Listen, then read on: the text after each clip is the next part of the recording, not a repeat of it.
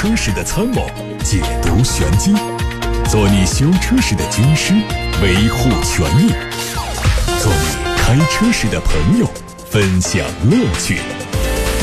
调频九二七，傍晚六点半，董涛说车，只和车友在一起。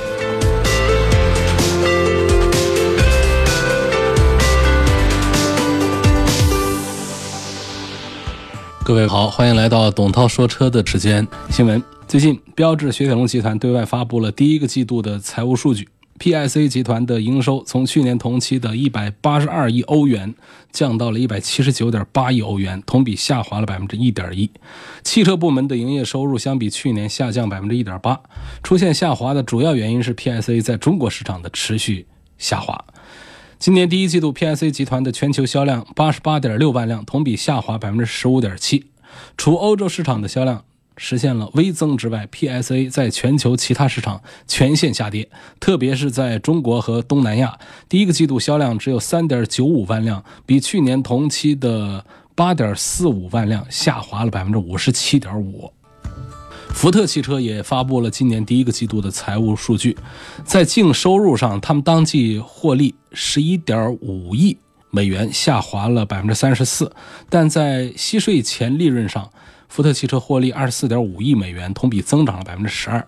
福特汽车的首席财务官认为这是一个好开端，他们非常满意。对于净收入的下滑，官方表示大部分原因是归结于全球业务重组。值得注意的是，尽管全球业绩整体上扬，但在中国市场，福特汽车仍然是处在困境。根据乘联会发布的销售数据，长安福特今年第一个季度总共卖新车三万六千八百辆，同比下滑百分之七十一点八。目前，福特汽车也在极力转变。他们提出了“福特中国2.0时代”的战略，希望通过进一步推进中国化、赋能经销商以及加快产品投放速度等方式扭转颓势。此外，韩国现代汽车发布的第一个季度业绩报表显示，现代汽车第一个季度净利润增长了百分之二十四，市场销量情况好于预期。由于在韩国本土和美国市场的经营状况得到改善，抵消了在中国市场的疲软。数据显示，现代汽车一季度在中国销售了十三点一万辆，同比下滑百分之十九。基于集中资源、成本控制的需要，现代汽车可能会调整在中国的产能布局。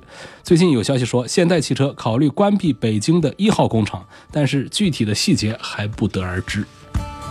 而特斯拉第一个季度的总收入是四十五点四一亿美元，同比增长了百分之三十三点二。此外，财报还显示，第一个季度净亏损七点零二亿美元，较上年同期收窄百分之一。特斯拉把亏损的原因归结于车辆的延迟交付。因为它的直销模式，在把车辆交付给用户之前，公司都不会获得收入。总体上，特斯拉强调将在今年交付三十六万辆到四十万辆汽车，同比增长百分之四十五到百分之六十五。如果位于中国上海的超级工厂在四季度初实现了量产，那么特斯拉今年的全球汽车产量有可能超过五十万辆。外媒说，保时捷正在。计划打造一款前置发动机的双门跑车，它可能会基于帕拉梅拉相同的 MSB 平台，并且进一步缩短车身，但在命名上会脱离帕拉梅拉车系，采用全新的名字。它最快在明年发布，但是保时捷官方还没有证实这个消息。日前，有海外媒体曝光了福特野马五门版车的预告图，它的定位是硬派 SUV，logo 是跳跃的野马。图上看到，它用了方方正正的车身造型，前脸处有两颗圆形 LED 前大灯组，还有双色的车身和较大的尺寸的轮毂。动力方面，预计是四缸涡轮增压，还有可能用三缸涡轮增压加上混动以及纯电。官方说，它会在二零二零年正式回归。最近，比亚迪官方说，他们的全新纯电小型 SUV S2 已经走下了生产线，距离年终上市又近了一步。这款车的整体设计风格和现款的原 EV 相近，车内采用的是新轨环抱式座舱，中控台中央配的是10.1英寸的液晶屏，搭配的是 D-Link 智能网联系统。还有智能语音交互、全景天窗等配置，综合工况下的续航三百零五公里。未来会在比亚迪全新销售网络一网旗下进行销售。名爵 ZS 即将新增一款1.5升的手动挡的巨幕天窗版。它还配备了 LED 大灯、八英寸的高清触控屏，还有直接式的胎压监测。新车计划在四个月之内上市，并且在中国和欧洲市场同步发售。最近，华晨雷诺旗下的全新中型 SUV 观境正式上市。它用了1.6升和 1.5T 的发动机，匹配五速手动挡。五款车型的卖价七万五千九到十万二千九。它的前脸是 T 字形的，中央的镀铬装饰条横穿左右，采用 LED 日间行车灯以及转向灯，大灯是卤素灯泡。车长四米七四五，轴距两米七八。车内提供了很多的软质的材料包裹，采用的是二加二加三的座椅布局，全系标配了十英寸悬浮式中控屏。我们从北京市小客车指标调控管理信息网站上获悉，截止到今年四月八号的二十四点，普通小客车指标申请个人总共约三百二十万个有效编码，单位共有五点五万个。新能源小客车的指标申请个人总共有四十一点七万个有效编码，单位有七千五百五十六个。普通小客车方面，今年第二轮摇号将配置六千三百七十九个指标，因此推算单个指标的中签概率大概只有百分之零点二，相当于五百个申请编码当中中一个。本期新能源申请人数略有微减，但是根据预估，如果现在排队新能源汽车的指标，可能需要到九年之后才能排上。您正在收听的是董涛说车。今天节目一开始啊，要跟大家说保时捷，在今天董涛说车微信公众号的头条上发表了这篇文章，说最近呢，全国第一个因为音响欺诈构成整车欺诈的案件二审判了，法院维持原判，一家公司。被判返还消费者购车款六十一万九千八，并支付赔偿款一百八十五万。二零一七年八月份诉讼，二零一八年九月份一审，到现在二审判决，车主为这个事儿前后折腾了近两年时间，也是挺闹心的。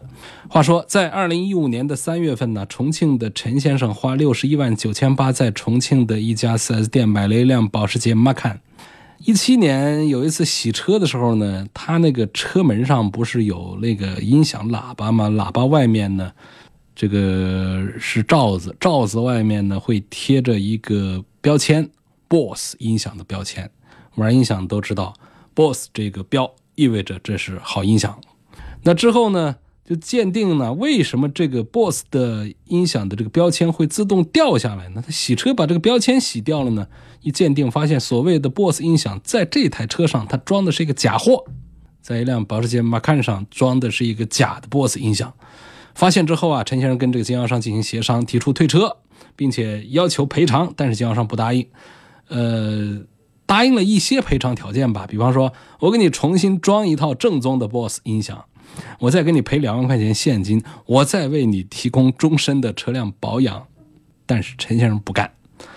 那最终在一七年八月份，陈先生把经销商告上了法庭。一八年九月份，法院做一审判决，判令被告重庆豪大名车汽车销售有限公司退一赔三。那之后，豪大公司不服啊，一审判决提起上诉，结果最近呢，重庆市第一中级人民法院判决驳回上诉，维持原判。法院认为啊，这个涉案车辆保时捷 Macan 的品牌溢价是很高的。从合同对各个部件配置的明确约定当中可以看到，消费者买车是处于对这个品牌的信任以及对整车高端配置的追求。消费者期待买的是整车，而不是某个局部，应该是按照整车退一赔三的标准予以主张。设计款项总共两百四十七万多。说这个经销商欺诈隐瞒出售的情况是不少见的，而作为消费者，必要的时候应该是拿起法律的武器。根据《消费者权益保护法》呀，一旦认定汽车经销商构成消费欺诈，将会被判撤销买卖合同，车主退车，销售商在退还车款的同时做出三倍赔偿。这样，消费者在维护自身权益的同时，对经销商也有警醒作用，从而促进。汽车销售行业的规范健康发展。来自八六八六六六六六的留言说：“王先生说，刚才说的这个保时捷赔偿的事儿啊，作为消费者遇到这种问题呢，我们最希望的是能够快速的解决问题，而不是想要赔偿。去法院打官司也是因为到了万不得已的时候，打官司又耗时啊，它又费力，所以最快捷的解决方式才是我们大部分消费者想要的。说得好啊！希望我们每一位消费者在维权的时候都能够理性维权，慎重维权。那这个帖子在今天董涛说车的微信公众号的头条图文刊出来之后呢，可以说是引发了热议。嗯，半个小时就已经有几千人上去阅读了。我们看看大家在底下的留言啊。口袋喵怪他留言的内容说，这种欺瞒消费者的现象肯定不少，支持重罚。王威发表的，一定要拿起法律武器。维护自身的合法权益。我们看看其他人的留言，说吓得我赶紧下楼看一眼我的 BOSS 音响，发现前面两个门上有标，而后面两个门上没有标，那说明你后面两个门上是没喇叭，那里头是空的。还有说突然有了买豪车的冲动，这也是投资啊。另外一位说挺合理的，音响的影响是挺大的。我每天公交地铁的带上我的 BO 啊，感觉坐的是阿斯顿马丁，用山寨的 BOSS。就不是保时捷的档次了。还有说判得好，就是要还老百姓公道。有公益的事情做多了，政府的公信力自然就上去了。还有说就是一干到底，扭转消费者被动局面，要争取的必须争取，打击不诚信的行为。小丁生煎包说，保时捷车附加值那么高的产品，居然是用这种廉价的音响，只能说汽车销售这个行业太乱了，监管也不作为。好，其他的留言，请大家自己到“董涛说车”微信公众号上去查看。我们要开始回答大家的买车、选车、用车提问。有一个投诉的回复，跟进一下。胡先生他投诉的是武汉的一家 4S 店，他的车是北京汽车的 BJ40 Plus。他说买车不到二十天，开了四五百公里左右啊，就出现了前半轴漏油的现象。我从咸宁来武汉找到 4S 店两次之后呢，4S 店答应维修。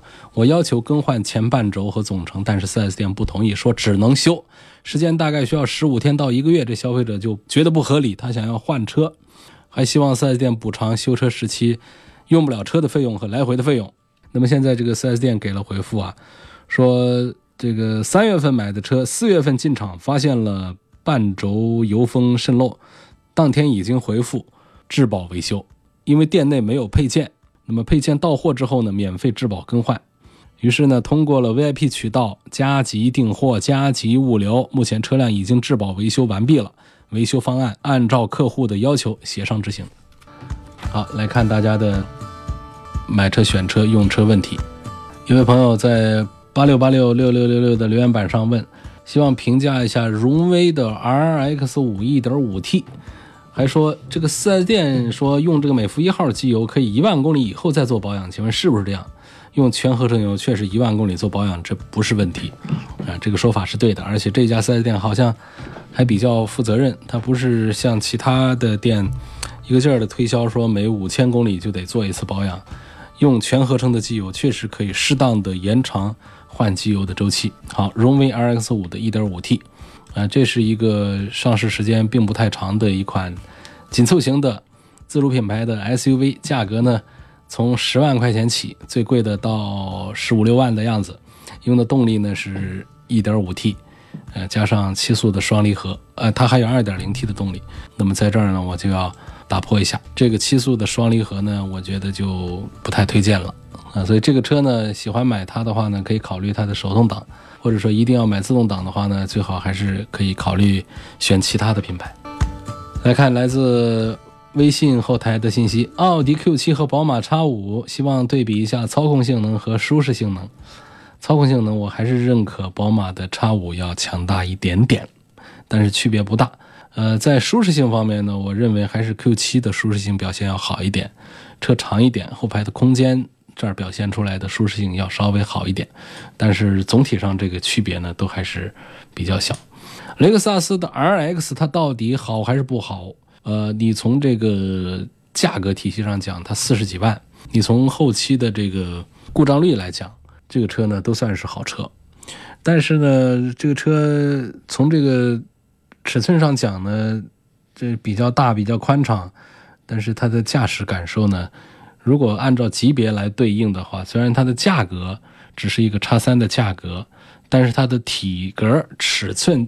它实际上应该是跟叉五他们一块来对比的，那么它跟叉五在一块，如果讲这个驾驶的这个包括乘坐的感受的话呢，那 R X 就不是好车，那就差多了，那跟这个叉五没法比，那跟那个叉三都没法比，所以这个 R X 就是这么一款车，喜欢它的人呢，大多是对机械这方面没什么要求和追求，就是要一个车，这个车呢，它必须要做工要很精细。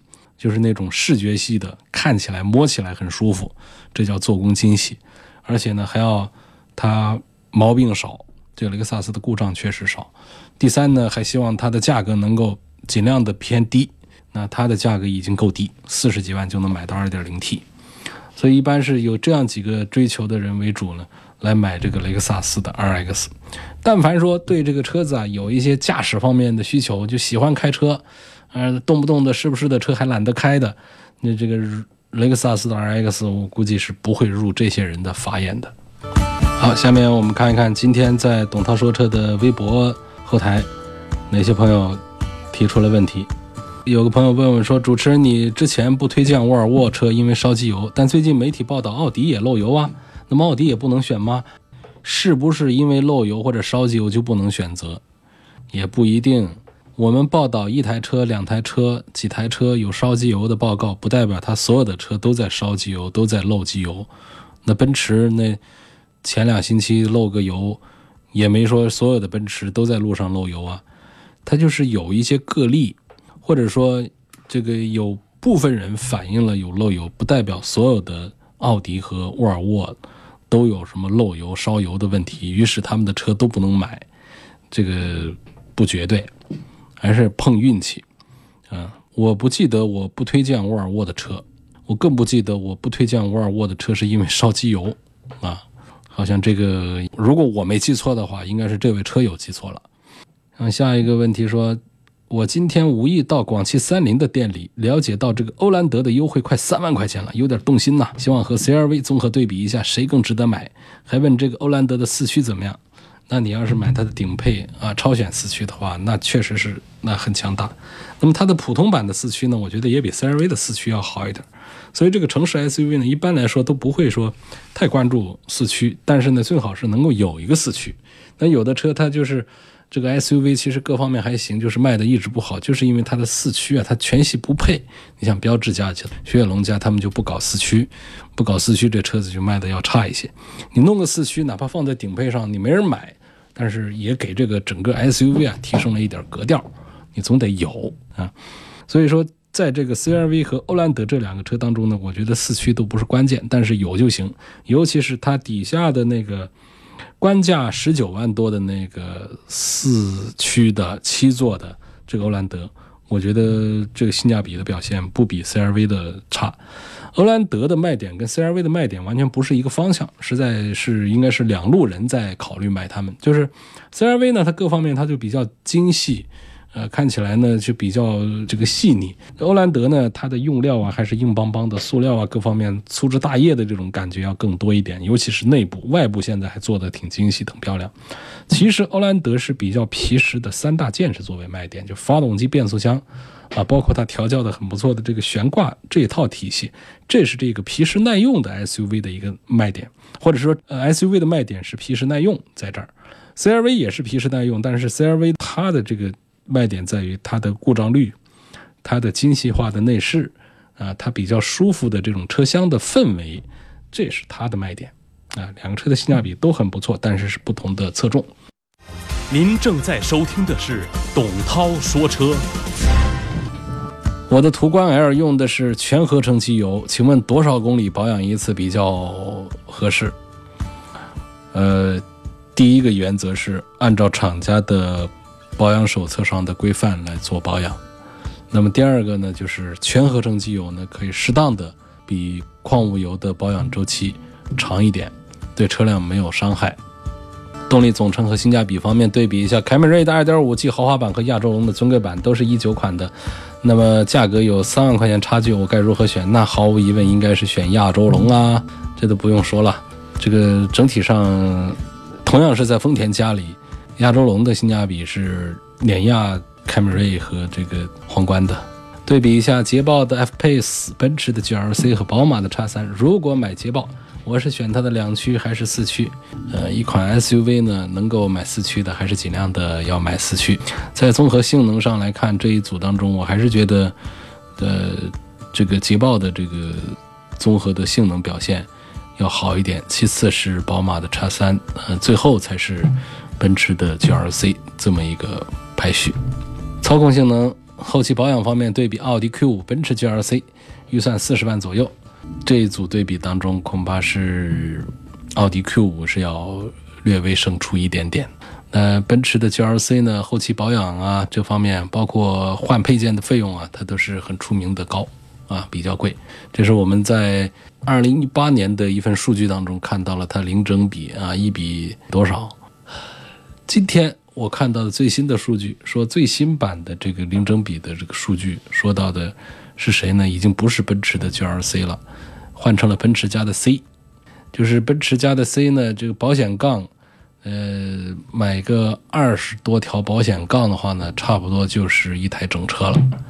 另外呢，还有奥迪的，奥迪的这个 A 四还是几啊？它的零整比也比较高，体现在灯泡的零整比上，就是换十个灯就能买一辆新的奥迪 A 四。啊，这些数据呢，仅供大家参考一下。这表达的是这个车子的零部件之贵啊，零整比的这个表达，其实就是说，把这车拆成零件来卖，卖出来的钱能买几台整车啊？买到的整车的数量越多，那零整比是越低；买到的整车数量。越少，那零整比是越高。再看下一个问题，说是这个问市区开 Macan 跟 Macan S 之间驾驶感受会不会有很大的区别？那还是有很大的区别的。呃，一个是四缸机，一个是六缸机，一个是二点零 T，一个是三点零 T。官方的加速的时间呢，都有一秒多钟的区别。而且呢，从发动的那一下，整个车身的，就是你驾驶的时候也好，特别是启动的时候。呃，六缸机的声音都跟这个四缸机不一样，所以我在 Macan 当中推荐的时候呢，我往往都还是推荐 S 要多过于最普通版的 Macan。为什么同价位的别克雪佛兰的配置会高于日系和德系呢？不是真，就是大家的留言呐，我希望还是能够把它稍微的整理一下啊，能够让我看明白要表达的是什么，要说的是什么。不然我没有办法来回答。继续来看其他的问题，在九二七商城上买的全合成机油可以多少公里换油？家里有一台奔驰 C，有一台别克昂克拉的 1.4T，还有一台现代途胜，分别可以跑多少公里再换油？这个是一样的，就是用这个普通的矿物油，我们常常提倡的就是五千公里要做一次保养。呃，全合成机油的话呢，我觉得可以放到八千公里，甚至是一万公里来做一次保养。这个对于涡轮增压机器来说，对于我们非涡轮增压的自然吸气的这些车来说，也都是一样的一个道理。我觉得都是可以的。第八代凯美瑞和雅阁比，哪一个值得入手？我赞成雅阁多过于凯美瑞。爱丽舍捷达自动挡应该选谁？我看应该还是选捷达。您正在收听的是董涛说车。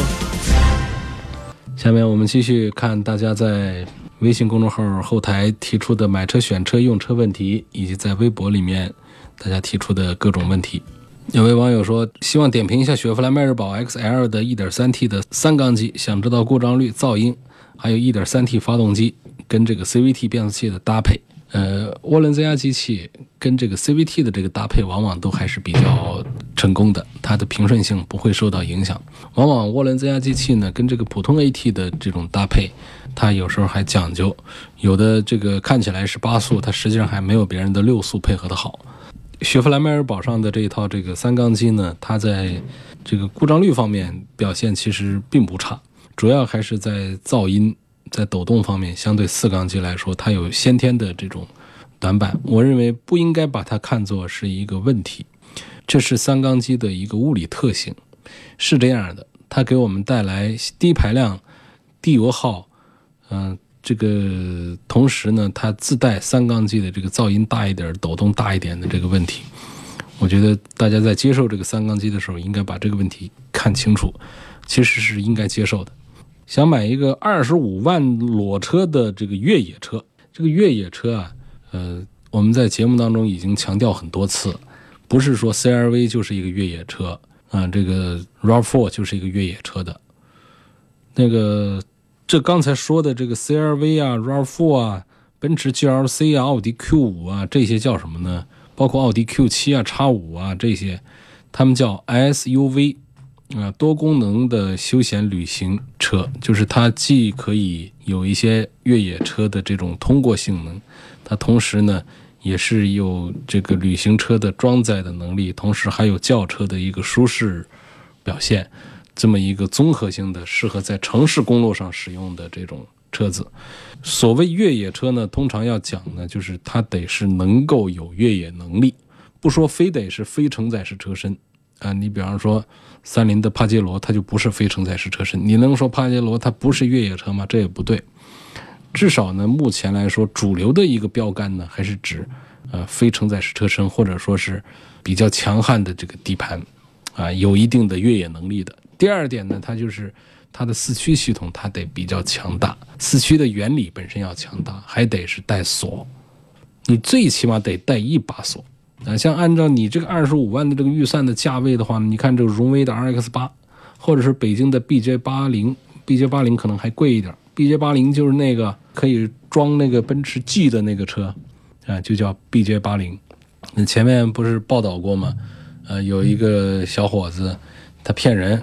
二十几万买一个 BJ 八零，把那个 logo 全换成奔驰的，然后就装那个奔驰的 G，就骗了很多的对象。嗯，就后来就别人就告他说他欺骗，那后来还告成了，那个公安部门还把他逮起来了。所以就就说的就这个车，嗯，BJ 八零。那么这两个车呢，它就是他们都有越野车的特性，我们就可以说它是越野车了。第一，非承载式车身；第二，比较强悍的啊这个。四驱不一定非得是分时四驱啊，但是你你得带锁，你不一定你得带三把锁、两把锁，你起码得带一把锁。比方你后桥锁能锁上，这个 BJ 八零就是可以把后桥锁起来。呃，你或者说中央锁，像像这个荣威的 RX 八，它就是中央差速器可以锁住，这样呢，它在通过这个极端的路面的时候呢，才会比较从容。我说符合这两个条件，一个是强悍的底盘。啊，甚至于说要求是非承载式车身，第二个是比较好的 SUV，最起码你得带上一把锁。你满足这些条件之后，其他的条件其实也还有，我们可以勉强忽略其他条件。我们说这是一个越野车，可以用来越野的车。那其他条件还包括了什么呢？包括了前后杠的这个造型，也就是接近角和离去角。啊，说这些没什么意思啊，反正意思就是说，这车呢，就前杠后杠它得是有特殊造型，它得能够上得了陡坡，能够下得了陡坡，否则的话，你就是再这个离地间隙也不错，再这个强的四驱和再强悍的底盘系统，你前保险杠后保险杠搞得跟个轿车一样的，你稍微有点坡什么的，首先还车还没上呢，倒是有能力上，结果保险杠先把自己给怼死了，那就过不去。好，这个话题就说多了啊。再往下看，周女士说希望推荐一款三十万左右的家用七座 SUV，平时上班带个步，周末带家人出去玩，家里两孩子，看中了汉兰达，希望从故障率呃这各方面就是评价，呃买它哪个版本比较好？呃买丰田汉兰达，我想女士应该会比较喜欢这个丰田品牌，因为它开起来是比较省心，它。车子虽然说很大，但是呢，开起来还比较轻松，然后用起来比较省心。呃，想要这个七座的这个 SUV 呢，像这个尺寸的可以，但是呢，我认为呢，这个周女士呢，其实不用考虑这个三十万的这个价位来买它，你等于是想买它的顶配去了。我觉得就买它一个低配就可以，买最低配的就可以。对比思域和菲斯塔，问应该选哪一款比较好？这两个车呢是这个 A 级合资轿车里面是典型的是跑速度的，就是提速比较快的。其他方面呢就别做什么多的指望，那都比较快啊。菲斯塔和思域遥遥领先于其他的合资的几个 A 级车。我认为他们在油耗、操控、保值率各方面，可能思域的要占一点优势。它在销量上特别大，所以它的保值率上要。更好一些，我赞成思域略多过于现代的菲斯塔。今天就到这儿，感谢各位收听和参与。每天晚上六点半钟到七点半钟的董涛说车，错过收听可以在董涛说车的微信公众号重听。